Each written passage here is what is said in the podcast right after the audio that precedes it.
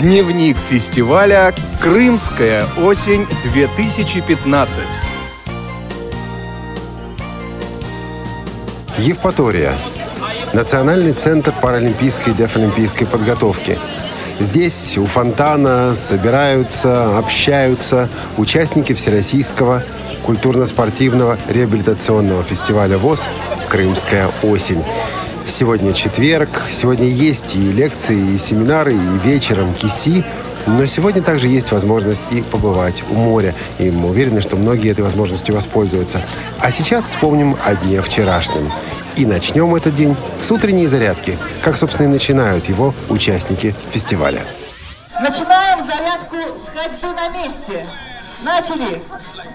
Раз, два, три, четыре. Раз, два, три, четыре. Раз, два, три, четыре. Раз, два, три, четыре. Разогреваемся. В ритме музыки пританцовываем, кому нравится. Отлично, отлично, красота. Да, можно прибавить упражнения руками. Всем весело и хорошо. Какие вы красивые, ребята. Как все здорово. Очень понравилось. Я люблю очень зарядку. Это ж хорошо, это для здоровья полезно. Должно быть так, я думаю. Я каждый раз стою в 4 часа. Привычно. Как чувствует себя организм? Где-то, может быть, болит, потянули? Не, я ж раньше легкой атлетикой занимался, поэтому для меня это легкая зарядка. После зарядки и завтрака лекции и семинары. Социокультурная реабилитация, реабилитация средствами физкультуры и спорта. После обеда еще два блока. Первый из них посвящен движению молодых инвалидов по зрению, второй – средствам массовой информации Всероссийского общества слепых. Ну а вечером возможность поиграть в новую игру, предложенную специалистами отдела социокультурной реабилитации. Наша местная самая чудесная.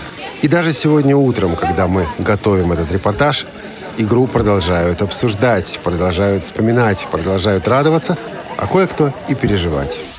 Отлично. Обязательно в Севастополе мы также хотим. Драйв Тоже интересно, круто. весело, замечательно. Мы обязательно сыграем и у нас, организуем такую игру. Нам очень понравилось. У нас очень интеллектуальные ребята в Севастополе. Они любят подобные игры.